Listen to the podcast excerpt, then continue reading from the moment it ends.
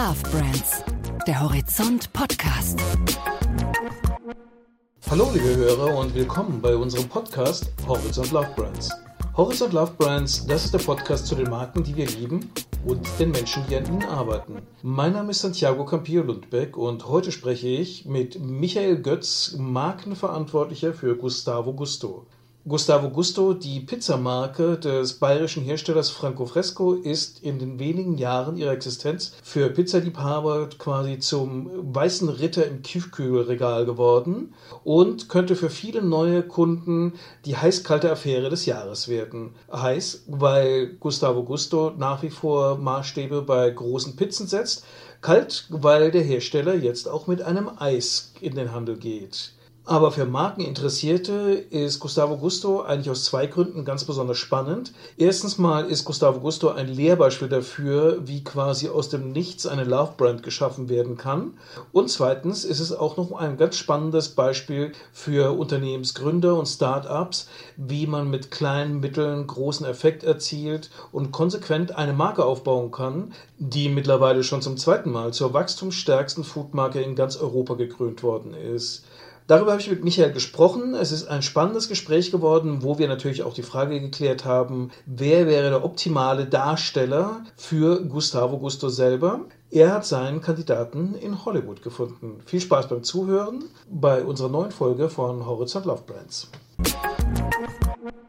Ja, herzlich willkommen, Michael Götz, in unserem Podcast Horizont Love Brands. Hallo. Ja, Michael, unter den Pizzen seid ihr unbestritten schon die größten allein vom Umfang der Gustavo Gusto Pizzen her, im Markt als Newcomer, als Underdog aus Bayern. Wie groß seid ihr da? Könnt ihr schon mit den großen Hunden mitbellen oder seid ihr immer noch der kleine Herausforderer? Wir selbst sagen, wir sind die kleinsten unter den großen mittlerweile. Also äh, ist es schon so, dass wir ein bisschen diesen Start-up-Status verlassen haben und mittlerweile schon auf dem Level produzieren, dass man durchaus, glaube ich, den Wettbewerbern ein bisschen kitzeln kann, links und rechts. Vor allen Dingen, wir haben ja mit unserer Pizza ein ganz eigenes Segment geschaffen, das der Premium-Tiefkühlpizza. Und in dem Segment sind wir eigentlich sogar vorn. Das setzt ja dann eine Person im Unternehmen ganz besonders unter Druck, und zwar den Marketingverantwortlichen. Denn als Underdog, als Startup ist es ja immer noch ganz leicht. Man hat irgendwie so eine kleine Viralkampagne, aber plötzlich musst du ja skalieren, musst du große Reichweiten schaffen und die Pizzaliebhaber bundesweit wirklich in allen Filialen ansprechen können. Was bedeutet das für dich in deiner Herangehensweise? Gibt es da vielleicht demnächst die erste große TV-Kampagne von Gustavo Gusto? Also die Anforderungen haben sich schon verändert. Wir haben bisher quasi überhaupt kein Budget gehabt und mussten versuchen, mit minimalen Mitteln auf uns aufmerksam zu machen. Und das hat soweit auch kurz gut geklappt. Und jetzt ist es das erste Jahr, wo wir mal ein bisschen mehr Budget haben oder uns auch ein bisschen mehr Budget zutrauen in Sachen Werbung. Und wir werden auf alle Fälle dieses Jahr mit, ich schätze mal, zwei, drei Kampagnen ein bisschen hoffentlich für Aufmerksamkeit sorgen auch. Ihr habt ja jetzt gerade aktuell die vier Käse für ein Halleluja-Auftritt gehabt. Das war ja für euch eigentlich ein relativ großes Ding. Licensing-Partnerschaft mit Terence Hill und Bud Spencer, ja. die auf der Verpackung dann sind. Dann auch von der Sorte her in die Richtung und dann nochmal mit Augmented Reality-Spiel da versehen. Wie ist das angekommen? Kann man mit 70er Jahre Western-Helden in Deutschland tatsächlich Pizza verkaufen? Ja, es ist bei uns so, dass wir ähm, die letzten Jahre eher mit Influencern auch gearbeitet haben und auf ein sehr junges Publikum gesetzt haben weil wir damals das Gefühl hatten, dass diese Zielgruppe von unseren Wettbewerbern noch nicht ganz so bespielt wurde. Und jetzt hatten wir das Gefühl, jetzt müssen wir uns auch mal der etwas älteren Zielgruppe widmen und die ist ziemlich breit gefächert, denn Pizza isst nun mal jeder gerne. Also Pizza ist nichts, wo du irgendwann aufhörst, Pizza zu essen. Tiefkühlpizza vielleicht, deswegen haben wir eben Premium-Segmente äh, da geschaffen, aber das essen wirklich die Leute von 0 bis 99 oder wenn es geht auch drüber. Das heißt, wir wollten dann auch mal ansetzen bei 30 aufwärts und dieses 30 aufwärts, das geht locker bis 70, weil Bud Spencer und Terence Hill, wie wir uns dachten, äh, so ein Mehrgenerationen-Ding ist. Also ich weiß, ich habe mit meinem Vater zusammen gerne die Filme geguckt und heute gucke ich mit meinen Jungs gerne die Filme und es, das macht denen genauso Spaß, wie, wie es mir damals Spaß machte und wie es meinem Vater Spaß gemacht hat. Und wir bei Gustavo Gusto waren eh, Christoph, der Gründer von uns und ich sind Freunde seit der ersten Klasse und wir haben damals schon zusammen diese Filme geguckt. Wir hatten eh eine große Affinität für die. Und dann ergab sich die Gelegenheit, mit diesen Herrschaften zusammen zu kooperieren. Und dann haben wir natürlich erstmal tüchtig den Markt geprüft. Also wir haben schon uns überlegt, boah, Die sind jetzt natürlich nicht mehr so am Zahn der Zeit, wie jetzt Leute, die gerade aktuell Stars sind. Umso mehr hat uns dann gefreut, als wir recherchiert haben, dass die beiden eine absolute Renaissance erleben. Also wenn man sich die Einschaltquoten auf Kabel 1 anschaut, das ist ein bisschen ihr Haus- und Hofsender, aber auch wenn man sich die Fanliebe anschaut, die du im Netz findest, wenn es um Bart und Terrence geht, oder auch es gibt ja ganze Fangruppen auf Facebook, mehrere, wo die Herrschaften regelrecht gehuldigt werden, wo Sprüche ausgetauscht werden. Und das hat uns total darin bestätigt zu sagen, komm, das probieren wir mal. Die sind noch heiß, die beiden. Und dann haben wir noch gesehen, und das war ein sehr schöner Zusatzfakt, ihr größter Film, Vier Fäuste für ein Halleluja, der hat dieses Jahr 50-jähriges Jubiläum. Und da dachten wir uns, geil, das fügt sich doch. Wir hatten die Chance, mit den beiden zu arbeiten. Wir haben gesehen, sie sind on fire. Wir wollten eh eine neue Pizza machen. Und dann ist da noch dieses 50-jährige Jubiläum. Dann backen wir eine Hommage und haben gesagt, dann backen wir ihrem größten Film zu Ehren vier Käse für ein Halleluja. Und das hat, hat auch deshalb gut gepasst, weil vier Käse eine Pizza ist, die laut unseren Umfragen nachgefragt wird sehr stark. Also unsere Fans haben sich durchaus eine Vier-Käse-Pizza gewünscht und dann haben wir gesagt, das ist ein toller Fit. Das heißt, die Bohnen- und Speckpizza, die habt ihr euch dann auch so ganz knapp verkniffen.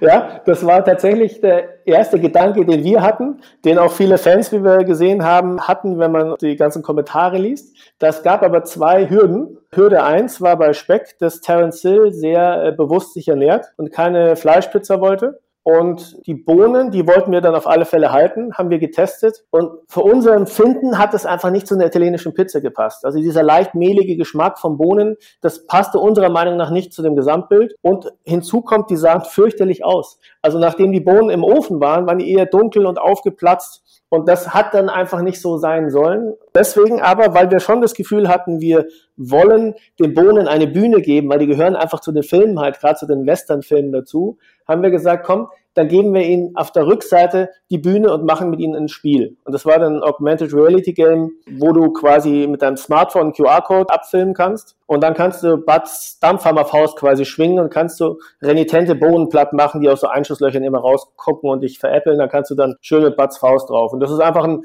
ganz cooles Spiel, wo du aber äh, Gewinne auch haben kannst, um die Leute zu aktivieren. Konntest du gewinnen zum Beispiel ein Jahresvorrat Pizza in einer authentischen Bud Terrence Truhe oder ähm, eine Reise zum Spencer Hill Festival, da gab es ein paar Tickets. Das ist ein großes Festival, den Herrschaften zu ehren. Und das letzte sind Merch-Artikel, also ein paar T-Shirts kannst du gewinnen.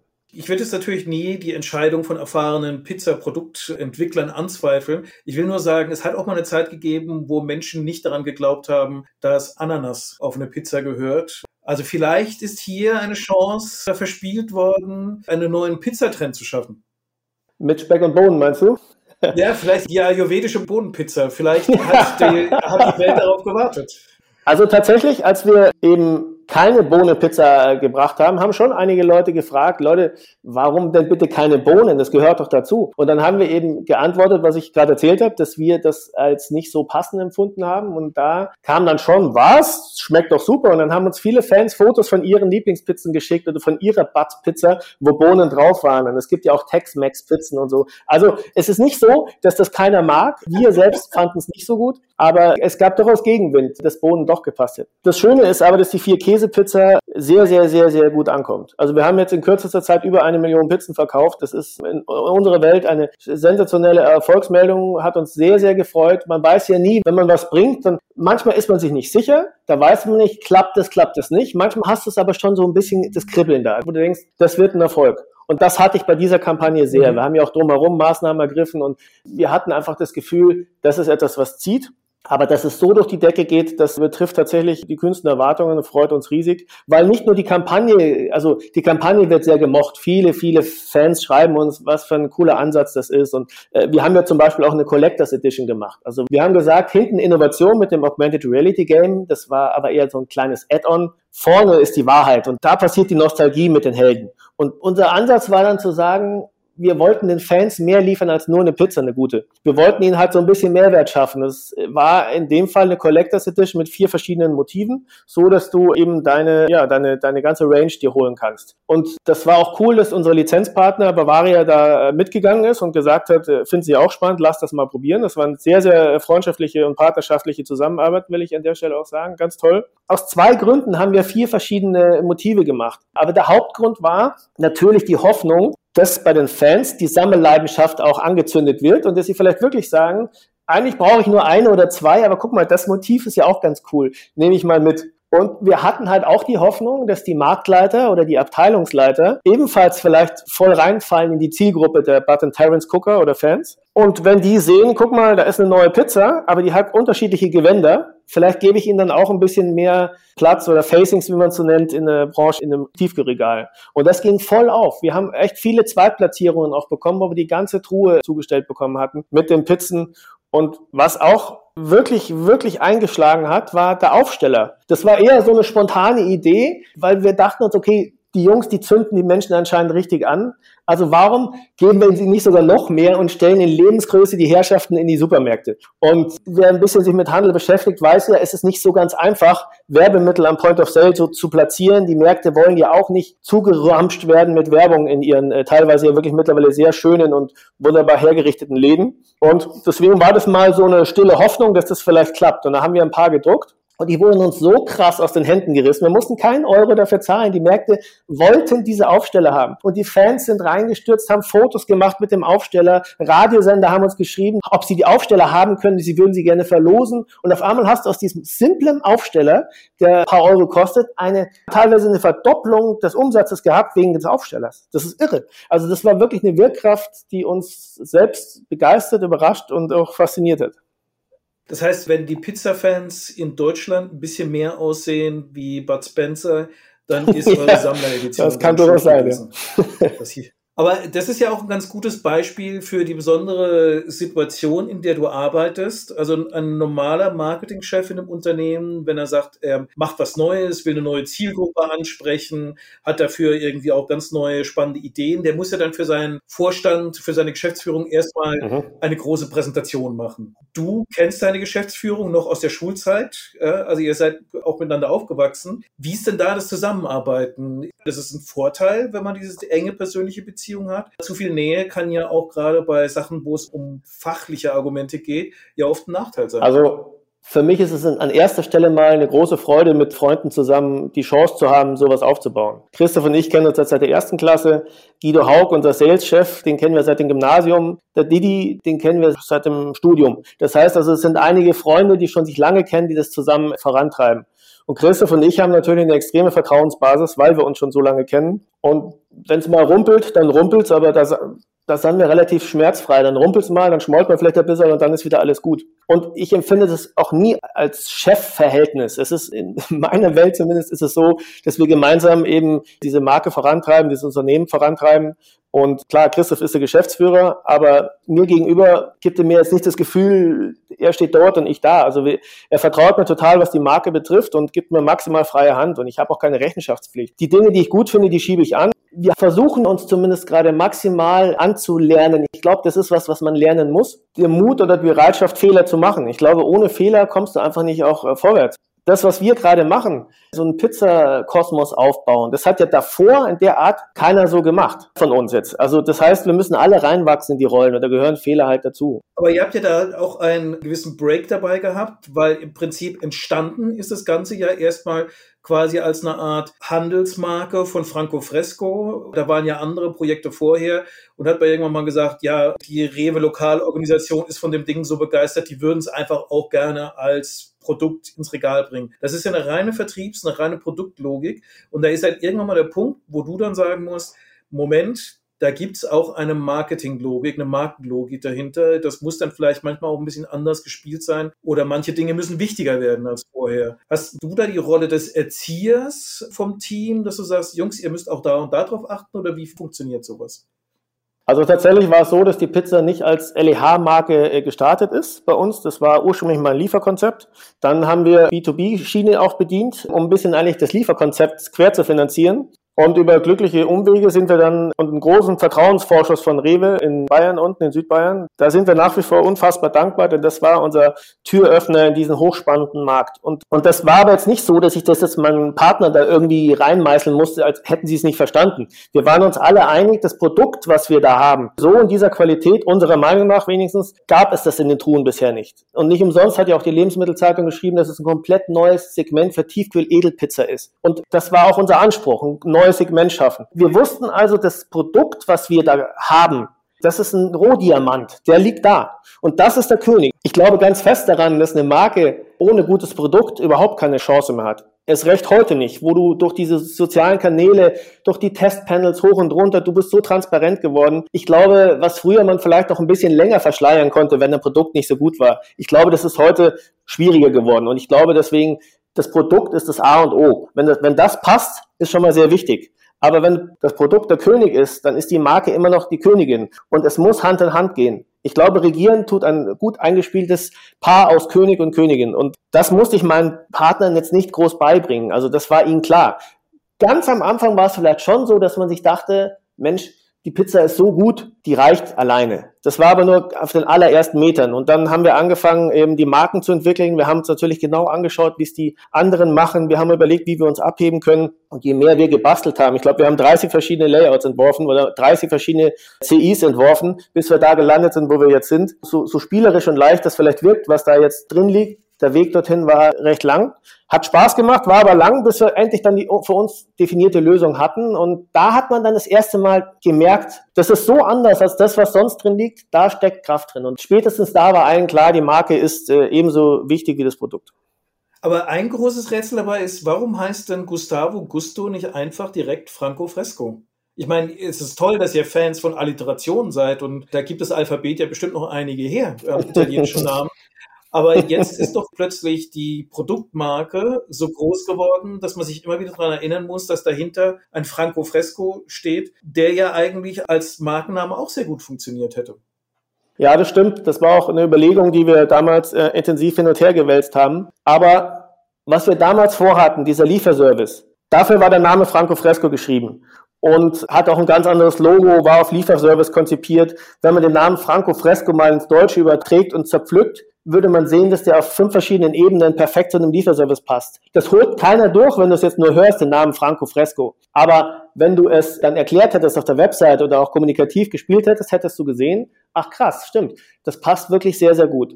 Und dieser Lieferservice hatte so einen innovativen und modernen Ansatz, das, der, das wäre so hochwertig gewesen, dass äh, wir Angst hatten, jetzt parallel in den Supermarkt einzuziehen mit derselben Marke. Damals wollten wir den Lieferservice nämlich auch absolut noch machen. Das heißt, auf der einen Seite diesen extrem hochwertigen Lieferservice zu bringen und auf der anderen Seite unter derselben Marke im Supermarkt zu liegen, hatten wir die Sorge, dass das eine das andere ein bisschen untergräbt. Und somit haben wir uns dazu entschieden, eine zweite Marke zu gründen.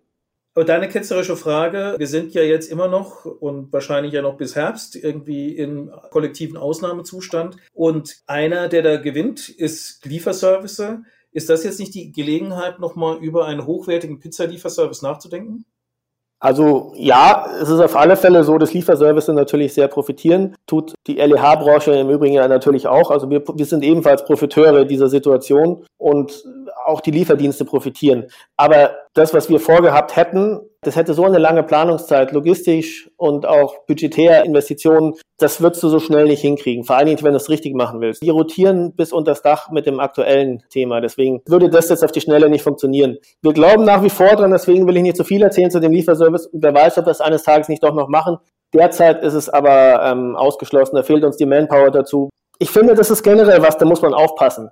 Wir sind eine junge Firma, die einfach versucht, wenn du nicht das Budget hast, der Großen, und wir sind vom Budget der Großen meilenweit weg, meilenweit. Das heißt, umso mehr ist es ja wichtig, immer wieder hier und dort vielleicht mal einen kleinen Stich zu machen, den die Großen so gar nicht machen würden. Also wir sagen ja auch ganz gerne aus der Not eine Tugend wirklich machen, denn wir müssen einfach um drei Ecken weiter manchmal gehen, weil uns das Geld für eine TV-Kampagne zum Beispiel fehlt. Und da ist es einfach so, dass das äh, derzeit so viel Energie frisst, äh, auf den verschiedenen Projekten irgendwie Punkte zu machen, dass wir auch nicht die Kraft hätten, parallel diesen Lieferservice hochzuziehen.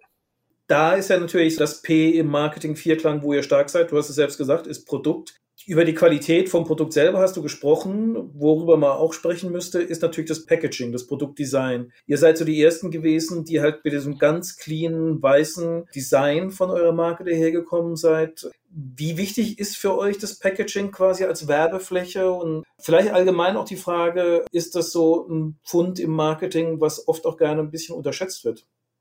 Also, wie eben schon gesagt, aus der Not eine Tugend machen. Wir sind gestartet damals und wir hatten keine Investoren im Boot, haben wir übrigens immer noch nicht. Wir sind komplett autark, das war uns auch wichtig. weil wir das Gefühl hatten, wenn du wirklich frei aufspielen willst, dann musst du auch frei sein. Und so gesehen haben wir gesagt, wir versuchen das jetzt mit der Stärke des Produkts und einem starken Auftritt, ohne aber von Anfang an da richtig viel Werbebudget reinstecken zu können.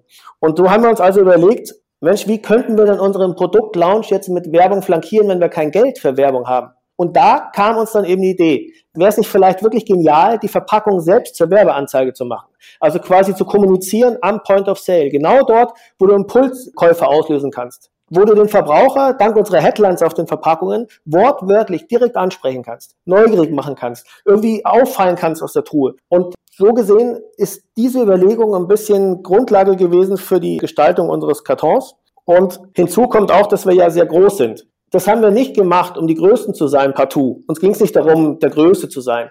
Uns ging es immer darum, authentisch zu sein. Und wenn du jetzt in eine gute Holzofenpizzeria gehst, dann kriegst du keine 24 Zentimeter Pizza auf dem Teller, sondern mindestens 28 bis hoch zu 38, 40. Und wir wollten auf alle Fälle in dieser Range liegen. Die Pizza musste aber noch irgendwie in die Tiefkühltruhen passen. Das heißt, da mit 30 Zentimetern Durchmesser, die unsere Pizza hat, waren wir auf alle Fälle mit Abstand die größte Pizza in der Truhe. Aber eben, um authentisch zu sein. Aber diese Größe hat uns natürlich auch die Fläche gegeben, da schön kommunizieren zu können. Und dann haben wir uns angeschaut, die Farbwelt, wie liegen die Marktbegleiter in den Truhen? Und das war eher bunt oder dunkel. Und da haben wir gesagt, okay, um maximal aufzufallen, lass uns das Konträre machen, lass uns weiß reingehen. Und dann aber mit dieser Schrift, dieser schwarzen Schrift, die dann daraufhin besonders raussticht. Und da unsere Pizza sehr stark handgemacht ist, also der Teig wird von Hand ausgebreitet, viele Zutaten werden von Hand draufgetan, war es uns auch wichtig, einen Handmade-Look zu haben. Und das allererste, was wir hatten, war unser Logo weil wir wollten eben handgemacht sein und haben viele Logos entwickelt. Alle waren irgendwie ein bisschen zu technisch oder nicht dieser lockere Touch. Und irgendwann hatte eine junge Designerin mir unser aktuelles Logo hingelegt. Das war das erste. Einfach nur den Schnurrbart, echtes Foto von einem Schnurrbart, äh, von Basilikumblatt und drumherum rotzig gemalt, so ein bisschen so eine, so eine Haube, Kochhaube und den Namen drunter. Und das fanden wir da in der Runde alle spontan richtig cool. Und dann haben wir überlegt, Mensch, ist das nicht vielleicht der Startpunkt für die ganze Marke? Weil was ist, wenn das das Prinzip wird? Dieser Basilikum-Schnurrbart ist ja eine echte Zutat und man malt einfach ein bisschen was drumrum und du schaffst plötzlich eine Welt, einen Koch, einen Charakter. Also haben wir mal überlegt, in der Vorstellung hast du eine große weiße Platte und da liegen unterschiedliche Zutaten drauf und dann hast du dein Edding und malst einfach mal Kraftarme an die Tomate oder malst der Zwiebel eine Angel in die Hand, die so ein Thunfisch angelt, weil unser Thunfisch handgeangelt ist, hast du schon eine Story erzählt. Und das wurde dann auch zum Prinzip. Mit jeder Pizza, die wir fotografieren, fotografieren wir auch die Kernzutaten mit und erweitern so sukzessive unseren Designbaukasten. Und dank dieses Prinzips hast du einen extrem einprägsamen Look. Weißer Fond, schwarze Typo, aber eine Designwelt drumherum, die immer anders ist. Jeder Karton, jeder Flyer, jeder Facebook-Post, jede Verkaufsbroschüre alles kannst du komplett individuell und etwas anders machen. Du kannst es anlassbezogen texten. Äh, wir haben zum Beispiel einen Festival-Container, da haben die Zutaten dann Musikinstrumente in der Hand zum Beispiel. Das kostet uns aber nichts. Wir müssen kein Geld ausgeben für Fotoshootings. Wir müssen kein Geld ausgeben, um mittelmäßige Stockfotos von irgendwelchen Plattformen zu kaufen. Wir können unsere eigene Marke immer weiterentwickeln, immer variieren, ohne Kosten, aber dafür mit einer extrem einprägsamen Welt. Und der sind wir bis heute sehr konsequent gefolgt. Der Charakter von Gustavo Gusto, das ist natürlich ganz spannend, wie ihr ihn denn selber entwickeln könnt. Vielleicht mal ein kleines Gedankenspiel, wenn du hinter dem Basilikum-Schnurrbart einen Darsteller, einen Schauspieler packen könntest. Wer wäre denn für dich der perfekte Gustavo Gusto? ja, eine gute Frage. Wer ist der perfekte Gustavo Gusto? Tja, ich weiß es nicht. So, also jetzt ganz spontan würde ich sagen, so ein, so ein, weil auch so ein bisschen italienische Wurzeln hat, so ein Robert De Niro mit seinem lustigen Gesicht und seiner lustigen Art, finde ich, es hat italienische Wurzeln, ist irgendwie ein Spaßvogel, ist einer, der ernst zu nehmen ist. Ich fände, Robert De Niro ist irgendwie ein ganz, ganz lustiger Typ. Aber der ist zu teuer, deswegen haben wir es selbst gemacht. Aber der Vorteil ist, der ist ja glatt rasiert, das heißt, die Basilikumblätter, die hätten noch Platz in seinem Gesicht. Also so ja, stimmt. Eine gute Basis. Können wir, können wir mal anschreiben. Aber diese Impulskauflogik, die ihr im Prinzip dann bei eurem Launch in der Wahrnehmung hatte, hat die jetzt eigentlich in der Corona-Zeit so funktioniert? Weil es ist ja kein Geheimnis. Kundenfrequenz im Handel ist zurückgegangen, die Leute versuchen möglichst schnell rein und wieder rauszugehen und so weiter.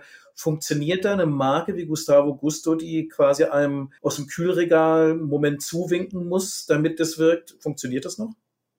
Ja, also in Corona-Zeiten haben wir genauso profitiert wie sicherlich auch mit Sicherheit auch unsere Marktbegleiter und ähm, viele andere Marken im Supermarktfeld. Ich glaube einfach, dadurch, dass du eben durch die Lockdowns oder auch durch, selbst als nicht Lockdown war, durch diese eingeschränkten Besuchsmöglichkeiten nur, einfach so viele Leute nicht eben im Restaurant essen konnten, dass sie im Supermarkt einkaufen mussten. Und ich glaube auch, irgendwann eine gewisse Zeit kochst du vielleicht auch fleißig und so, aber irgendwann brichst du zusammen. Ja? Also ich kenne es ja von mir selbst. Man arbeitet, man hat Homeschooling, man hat Kinder. Man, man, du hast nicht immer die Zeit und irgendwann auch gewiss nicht mehr die Lust, selbst zu kochen. Und da kommt, glaube ich, eine Tiefkühlpizza schon entgegen. Vor allen Dingen eben, wenn es eine Tiefkühlpizza ist, die so Premium ist, dass da auch keinerlei Zusatzstoffe drin sind. Also wir brauchen uns nichts vormachen. Eine Pizza ist kein Salat. Eine Pizza ist jetzt nicht das Gesundheitsessen des Jahres.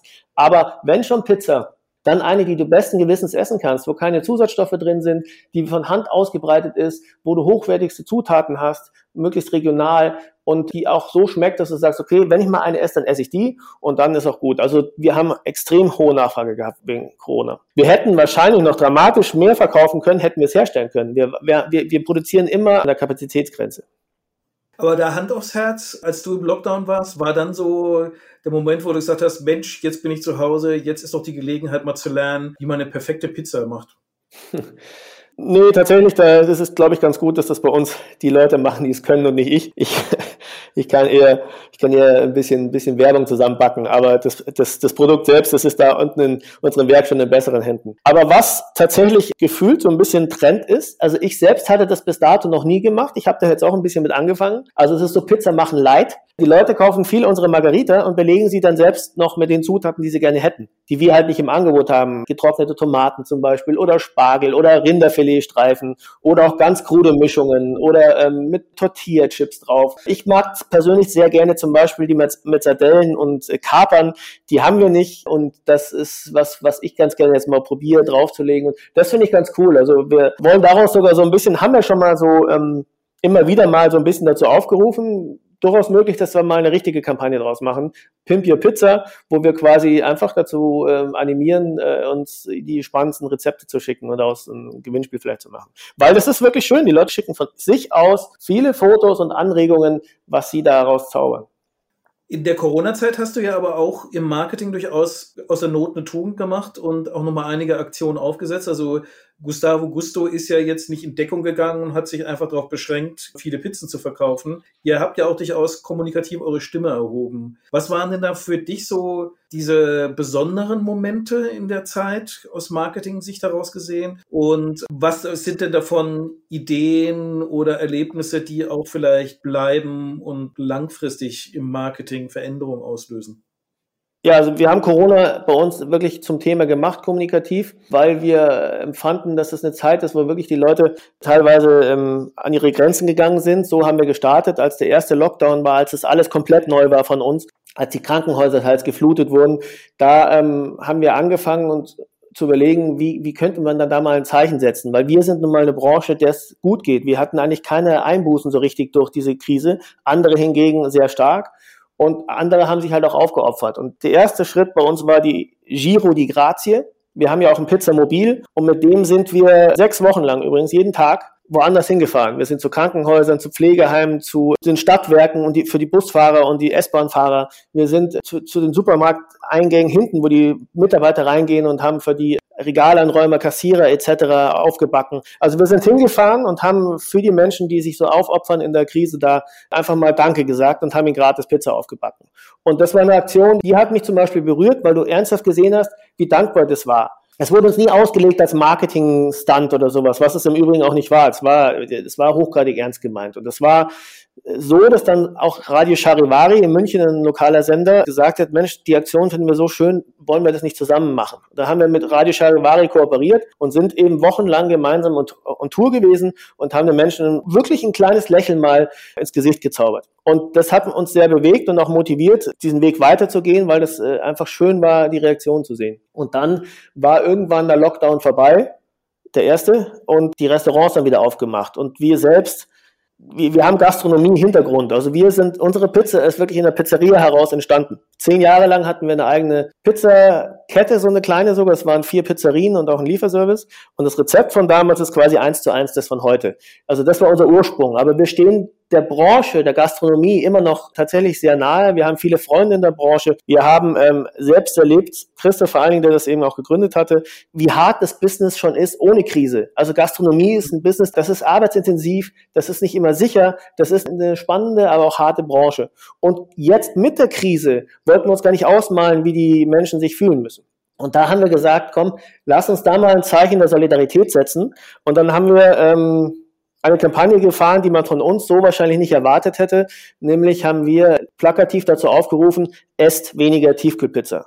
Das war die große Headline und drunter stand dann äh, jetzt verkürzt, sondern unterstützt lieber eure Lieblingslokale, die Butterbowl-Bude, die Pommesstube, was auch immer. Unterstützt es denn auch, wenn wir vielleicht restaurantähnliche Pizza-Qualität hinlegen können. Diese vielen Gastronomien, diese Lokale, die können und wollen wir schlicht nicht ersetzen. Also geht's dahin, unterstützt sie, bestellt dort, wenn nötig. Und wenn es irgendwann mal wieder eine Tiefkühlpizza sein soll, dann ihr wisst schon. Und mit diesem Plakat oder anfangs war es eine Anzeige, haben wir solche Reaktionen hervorgerufen, dass wir gesagt haben, okay, das trifft so sehr einen Nerv, lass es uns größer machen. Und da haben wir, und das steht meiner Meinung nach sehr sinnbildlich für unsere Firma, unsere Marke und unsere Denke, die erste echte crossmediale Kampagne, die wir gefahren haben, also sprich Anzeige, Plakat, Social Media Filme, Presse, war nicht der Aufruf, uns zu kaufen, sondern der Aufruf, kauft uns nicht. Wir haben Millionen Menschen damit erreicht. Da hatte ich auch wieder die Sorge, wird es uns ausgelegt als Kalkül, als umgekehrte Psychologie, als Werbemasche. Das war eine echte Sorge, die ich hatte, weil es so nicht war. Aber man weiß ja nie, wie kommt es denn draußen wirklich an. Und wir haben es trotzdem gemacht. Und das Schöne ist, ich glaube, von den tausenden Kommentaren, die wir bekommen haben, waren vielleicht zwei oder drei, die in die Kerbe geschlagen haben. Alle anderen haben es einfach nur gefeiert und als schönes Zeichen empfunden. Ist es eigentlich dann schon Haltungsmarketing? Ich meine, auch wenn es die Haltung eines Pizzabäckers ist und jetzt nicht eines Weltenretters, aber kann man das schon als Haltungsmarketing bezeichnen? Ich finde auf alle Fälle, weil da steckt ein bisschen die Haltung dahinter, dass du als Marke, als Unternehmen generell und vielleicht erst recht als junge Marke, die in der jetzigen Zeit sich gründet, also mit meine ich nicht Corona-Zeit, sondern einfach in den letzten Jahren heute, wer sich jetzt gründet, sollte ein Gespür dafür haben, dass man anders ticken muss, dass Unternehmen verantwortungsvoll handeln müssen, dass sie nachhaltig handeln müssen, dass sie sich sozial engagieren müssen.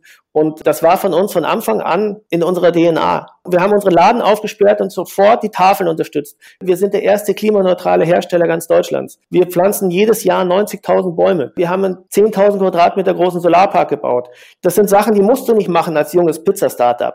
Das sind Dinge, die erwartet man von uns nicht mal. Also warum tun wir das, wenn es keiner von uns erwartet? Weil wir das Gefühl haben, wir können es doch nicht im ganz Großen, da fehlt uns noch ein bisschen der Wumms. Aber wir wollen zeigen, auch im Kleinen ist es durchaus möglich, etwas zu bewegen.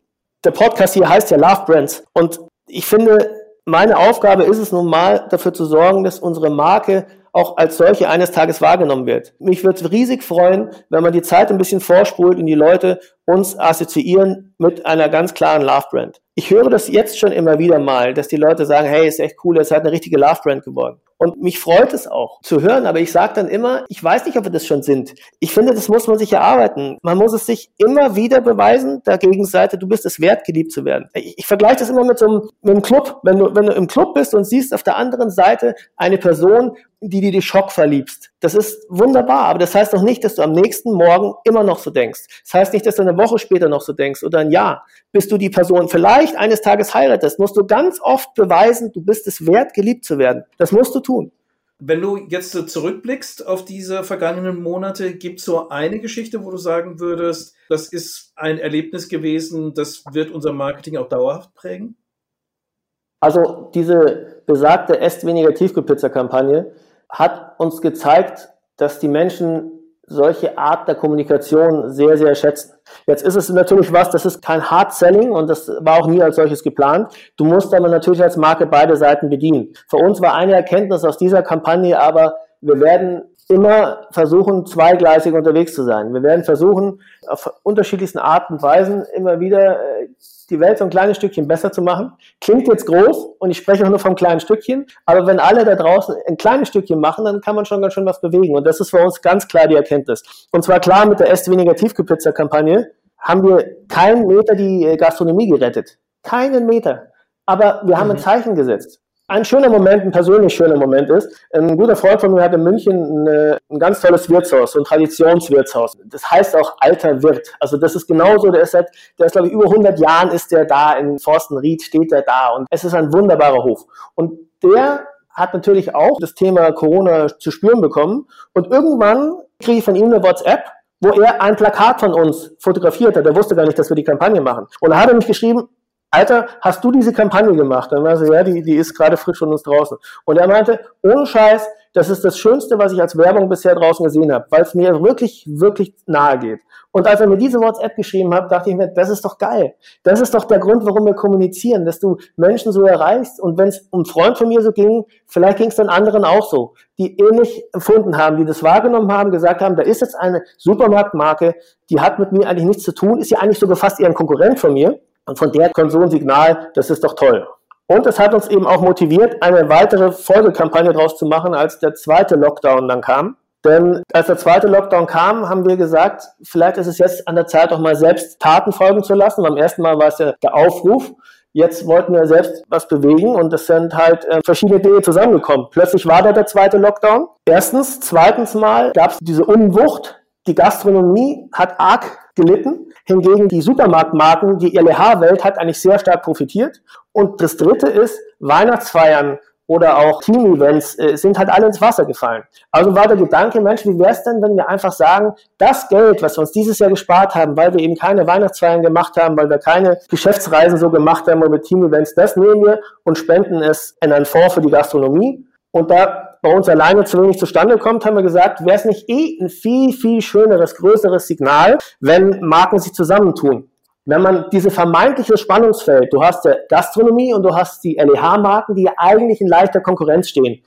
Aber dieses Spannungsfeld mal einfach über Bord zu werfen und zu sagen, komm, uns geht's gut, wir haben Glück im Unglück, aber der anderen Seite geht's leider gerade nicht so gut, also lass uns ein Zeichen setzen. Und dann haben wir angefangen zu telefonieren und zu schreiben und haben ganz viele Marken kennenlernen dürfen oder hatten auch schon teils befreundete Marken und hatten am Ende eine Startmannschaft von sieben Marken, die gesagt haben, komm, wir tun uns zusammen und unter dem Motto Lokalrunde, Weihnachtsspende statt Weihnachtsfeier, war dann die Subline, haben wir äh, angefangen zu sammeln. Und jetzt, äh, ein paar Monate später, kamen über 200.000 Euro zusammen und 21 Marken haben da mitgemacht. Und auch dort kann man sagen, das rettet natürlich nicht die Gastronomie. Da brauchst du Milliarden und nicht 200.000 Euro. Aber das ist einfach eine Sache der Haltung ich habe in letzter Zeit auch öfter gelesen, Purpose Marketing, das schon, fast ein bisschen despektierlich genannt wurde. Purpose Marketing und eine Marke soll für sich werben und Purpose, das ist übertrieben, diese Diskussion. Ganz ehrlich, ich finde es despektierlich, wenn man so denkt. Denn wenn eine Marke ernsthaft und glaubwürdig etwas bewegen möchte, etwas gut machen will,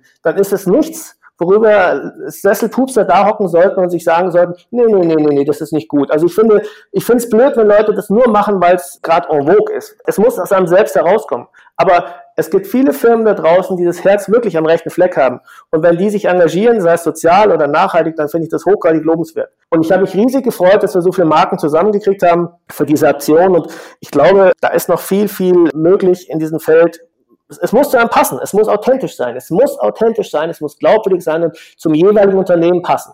Wenn es das tut, ist das, finde ich, eine ganz tolle Geschichte. Aber dieses Purpose Marketing hat doch aber auch für die Marketingwelt ja immer das Problem, dass es eben nicht schnell geht. Du hast vorhin ja so schön gesagt, diese Schockliebe fürs Produkt ist dann vielleicht ein Anfang von einer Beziehung zur Marke, aber man muss es sich dann erst langfristig erarbeiten. Und jetzt bist du in der schönen Situation, dass du da ganz anders im Unternehmen dafür argumentieren kannst, dann ganz anders sich einsetzen kannst. In anderen Unternehmen, denke ich mir, ist es wesentlich schwieriger zu sagen, okay, wir haben da etwas, was uns wichtig ist. Und das ist auch etwas, was für die Marke nach außen stehen soll. Ich glaube in der Tat, dass wir da einen großen Vorteil haben, weil wir noch jung sind und von Anfang an so getickt haben. Ich glaube ganz fest, dass eigentlich auf, auf der obersten Ebene von Anfang an so gelebt wurde. Und so werden wir uns auch weiterentwickeln. Wenn du jetzt auf Konzernebene einsteigst und möchtest auf Konzernebene die Dinge besser machen, dann ist es eine große Herausforderung. Und das ist äh, wahrscheinlich schwieriger als das, was wir machen. Also wenn du es immer schon gemacht hast und erst ja auch noch klein bist und auch keine weiten Wege hast und keine Hierarchieebenen vom Pontius nach Pilatus und zurück, sondern man das schnell machen kann, ist es eine ganz andere Geschichte als ein Riesenkonzern zu drehen. Wir haben so mal so einen Vortrag gehalten über uns, haben wir so ein Bild, das ist so ein bisschen so Konzern versus Startup oder versus uns. Ich meine, es ist kein neues Bild, aber es ist ein eindrucksvolles Bild, finde ich, weil wenn du so einen riesigen Tanker hast und der rauscht wo rein, dann kracht's richtig. Der hat Kraft, der hat Power, der kommt endlos weit, aber eine Kursänderung dauert. So einen Tanker drehst du nicht von heute auf morgen. Und wir sind so ein Riverboot so ein bisschen. Wir sind schnell, wir sind dynamisch, wir haben nicht diese Power, aber wir drehen acht Kreise bis der Tank überhaupt einmal ein bisschen nach Nordost gewechselt hat. Und das ist ein Vorteil, den wir haben und den wir versuchen, solange es geht, aufrechtzuerhalten. Aber gleichzeitig wollt ihr doch auch ein bisschen dran basteln, selber mal ein Tanker zu werden. Also ihr habt ja quasi die erste Globalisierung gemacht. Ihr seid von Bayern aus in den Rest von Deutschland gegangen, was ja schon ein unglaublicher Kulturschock ist. Aber wie James Bond ja schon gesagt hat, die Welt ist nicht genug. Da stellt sich doch irgendwo die Frage, Gustavo Gusto, kann das langfristig nur Pizza sein? Gustavo Gusto, kann es langfristig nur eine Marke in Deutschland sein? Unser Ziel ist ganz klar, eines Tages die Nummer eins für Tiefkühlpizza zu sein weltweit. Das ist ganz klar unser Ziel. Das wird nicht nächstes Jahr passieren, aber ähm, wir haben so viel Interesse aus allen Ländern. Wir wurden jetzt gerade zum zweiten Mal in Folge Europas wachstumsstärkste Foodmarke. Und das ist schon was, was uns zeigt, der Weg stimmt. Also auch mit unserer Art und Weise, wie wir vorgehen, mit unserem eher Markenbildung als Hard-Selling. Also wenn das Produkt stimmt und die Marke da mithält oder zieht, dann kann das funktionieren. Das zeigen ja die Zahlen. Nun ist uns auch klar, je größer man wird, desto weniger wahrscheinlich ist es, dass man sich vervielfacht. Das ist natürlich leichter am Start. Aber die Tendenz, die wir nach wie vor haben, die ist steil. Und das Interesse aus dem Ausland ist nicht zuletzt durch solche Nachrichten wie Europas Nummer eins und, äh, wachstumsstärkste Foodmarke. Das, äh, man hat richtig gemerkt, wie externe Kräfte das gelesen haben und auf uns zukamen. Und wir hören uns viel an, wir, ja, wir, wir gucken uns um und was bei uns in Deutschland funktioniert, warum sollte das nicht auch im Ausland funktionieren? Und so eine Tiefkühlpizza auf High-End Premium-Qualität wie im Restaurant, das ist, glaube ich, auch in anderen Ländern bisher noch nicht so richtig da. Also ich glaube, das Produkt ist auch in anderen Ländern durchaus eine Innovation. Und was heißt Innovation? Wir haben ja weder die Pizza erfunden, noch die Tiefkühlpizza erfunden. Wir haben es nur anders interpretiert.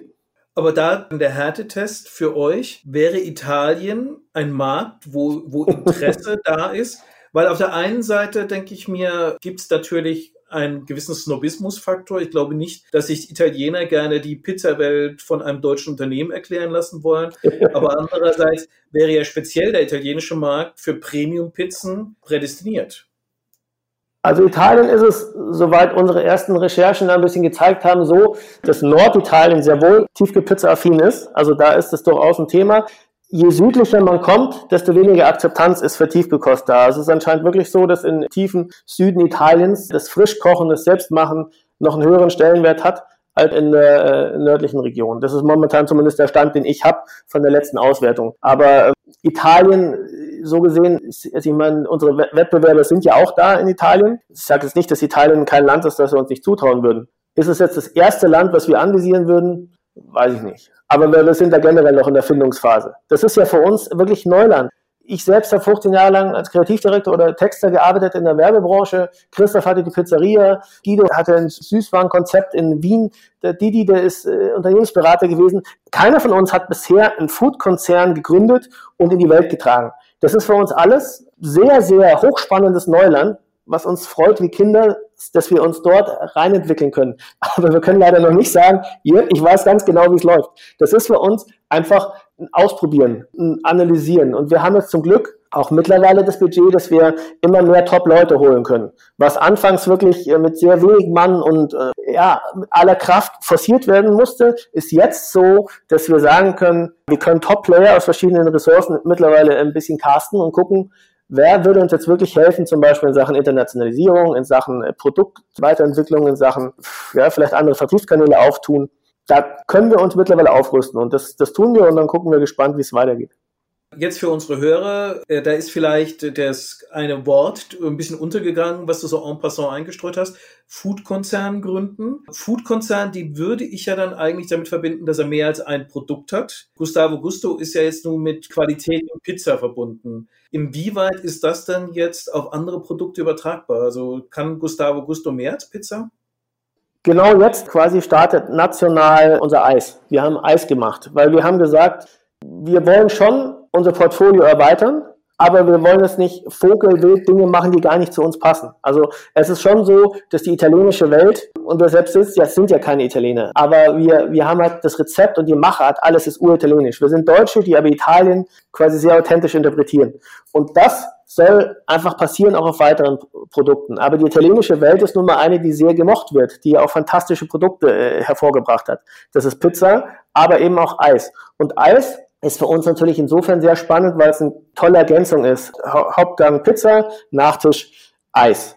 Das passt einfach. Und da hast du dann aber, und das war für uns die oberste Prämisse, wenn wir ein Nebenprodukt oder ein zweites Produkt bringen, dann muss es die Qualität haben, wie es auch unsere Pizza in deren Segment hat. Also du, du kannst jetzt nicht anfangen, einfach gierig zu werden und links und rechts vielleicht Chancen mitzunehmen, aber weniger Herzblut da reinzulegen als in dein Mutterschiff. Das darf nicht passieren. Das heißt, diese Eisentwicklung bei uns war ein, ein langer, langer Ritt. Also für uns ein langer Ritt. Ich glaube mal, wenn Konzerne so eine neue Produktschiene angehen, dauert es vielleicht noch ein bisschen länger, aber für uns war das ein relativ gesehen ein langer Ritt und ein sehr intensiver Ritt. Weil wir haben uns auch da natürlich den Markt angeschaut. Und auch da empfanden wir eine kleine Lücke, weil du hast die Amerikaner, die sehr leckeres Eis teilweise machen, aber sehr von davon auch leben, dass sie Zutaten reintun, die mit dem Eis halt perfekt harmonieren.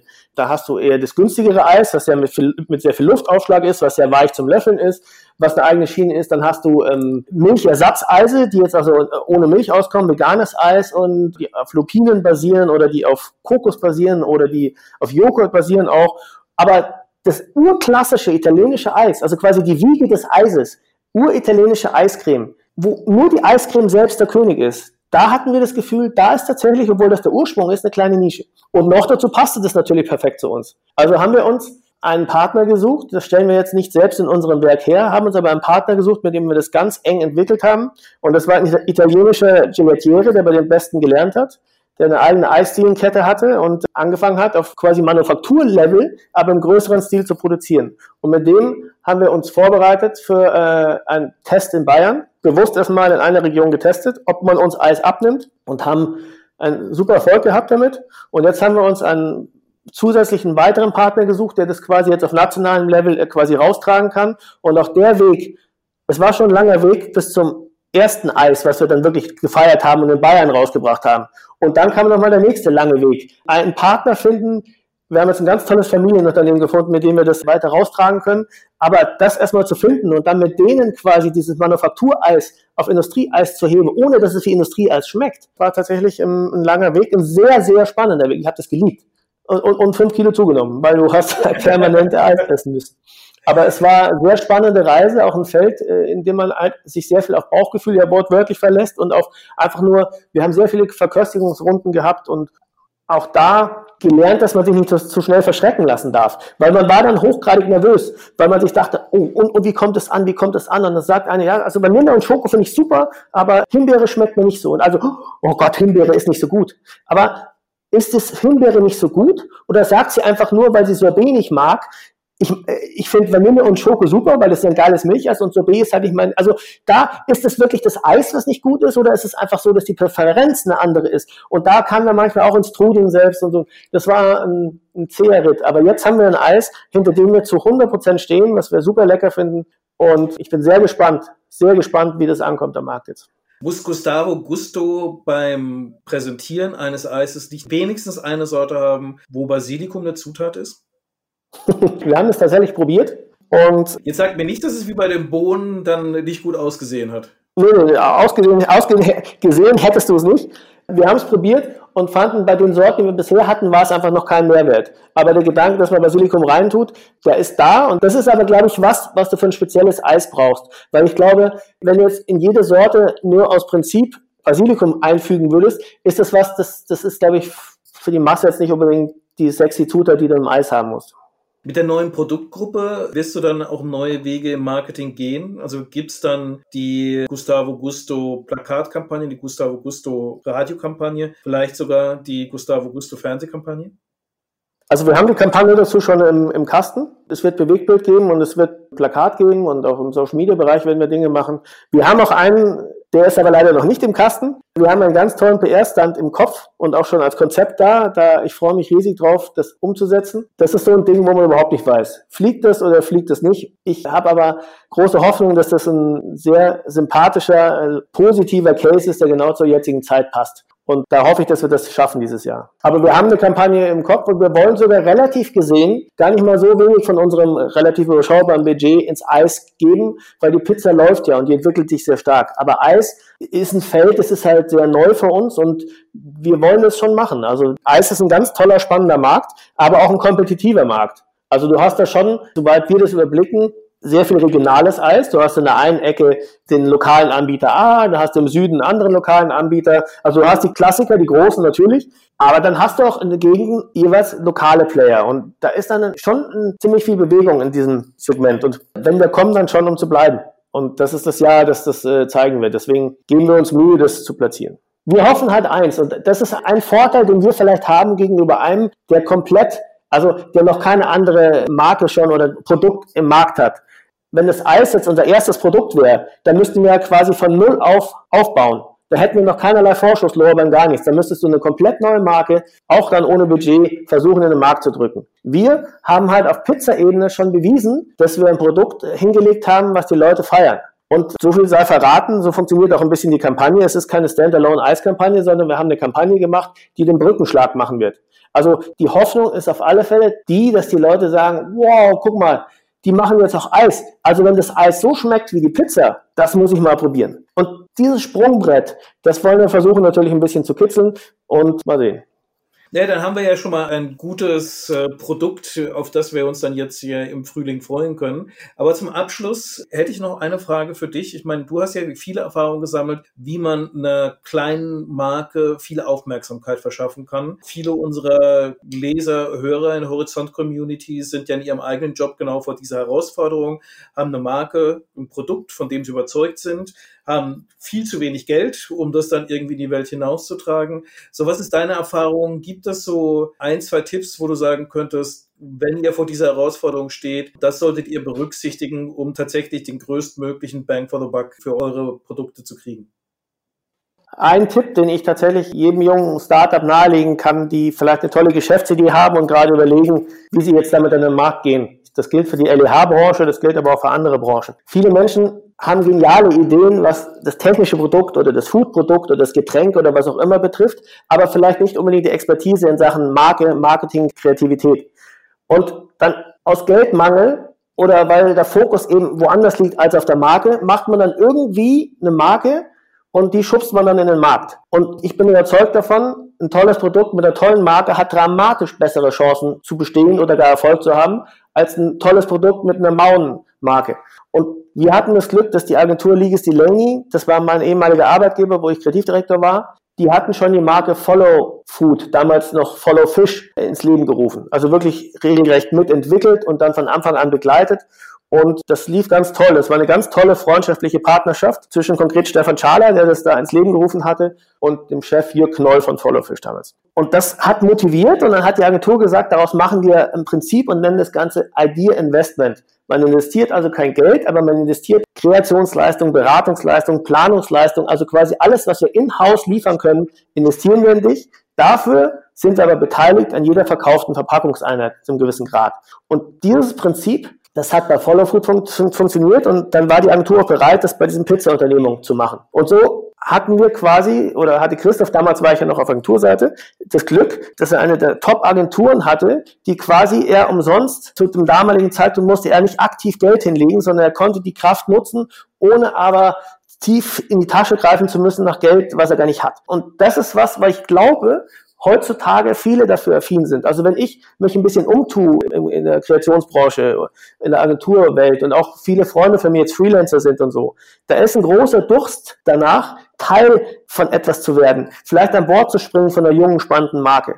Und ich glaube, es lohnt sich, etwas, sei es eine Umsatzbeteiligung oder sei es vielleicht sogar in Form von Anteilen, Top-Kreative zu involvieren und zu sagen, wenn die Idee gut ist, dann kriegst du auch welche. Wenn du eine richtig gute Produktidee hast und auch der Gründer oder die, die Gründerin, die Leute dahinter visionär genug sind, dann kriegst du Kreative in dein Boot und dann hol dir Top-Leute, dass sie dir eine Top-Marke aufbauen, weil das wird dir den Start massiv erleichtern. Und das ist eine gut investierte Abgabe von ein bisschen Shares vielleicht dafür, dass du aber die Chance, dass du steil gehst, vervielfachst. Und äh, das war ein System, was sich für Gustavo Gusto maximal ausgezahlt hat. Und ich bin dann eben ein paar Jahre später komplett rüber gewechselt, als die Marke soweit war, dass sie vollumfänglich äh, eine Markenbetreuung brauchte. Aber ähm, bis dahin war das ein Top-Weg und ich bin Ligis nach wie vor sehr dankbar. Wir als Firma sind Ligis sehr dankbar, dass dieser Weg möglich war.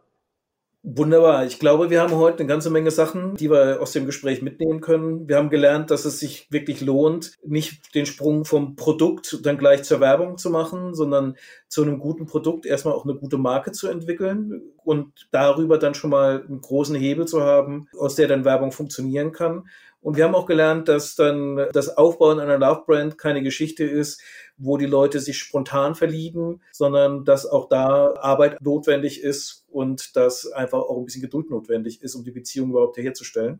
Dann bleibt mir eigentlich nur noch Dankeschön zu sagen, dass du dir die Zeit genommen hast. Und ja, vielleicht zum Abschluss noch, welche Eissorte wird deiner Meinung nach die Sorte dieses Sommers? Ich glaube, die erfolgreichste Sorte von uns wird wahrscheinlich sein Vanille, weil Vanille, vielleicht auch Schokolade, aber Vanille ist einfach das meistgekaufte Produkt am, am Markt. Ich persönlich mag am liebsten äh, Joghurt Honig als Eis. Das ist mein absoluter Favorite. Ich liebe unser Joghurt Honig Eis. Das, ja. Wir selbst haben fünf Sorten. Wir haben Vanille, wir haben Schokolade, wir haben äh, Joghurt Honig Eis und wir haben zwei Sorbets. Das ist Zitrone und Himbeere. Das ist tatsächlich auch was Schönes, finde ich, wenn du an den Markt gehst, dass du halt mit Dingen rausgehst, wo du das Gefühl hast, da hast du nicht nur einen Held und so ein bisschen Beiwerk, sondern das, also wir haben beim Eis festgestellt, meine Frau liebt zum Beispiel am, meisten das, das Himbeereis, meine Jungs persönlich äh, die, das Zitroneneis, ich Joghurt oder Schoko, äh, andere Vanille. Also das ist nicht so, dass wir ein geiles Eis haben und sonst, sondern jedes Eis hat so ein bisschen seine Fans. Wir werden sehen, ich bin gespannt. Also, liebe Hörer, ihr habt hier gehört, das Eis des Sommers, Joghurt-Honig-Eis. Michael Götz hat das persönlich in langen Tests, die ihm fünf Kilo mehr auf die Rippen gebracht haben, eruiert. Also, dann kann es nur richtig sein. Dann wünsche ich den Hörern guten Appetit beim Eis und dir viel Glück in diesem Jahr mit den Projekten bei Gustavo Gusto. Vielen Dank, vielen Dank für die Einladung.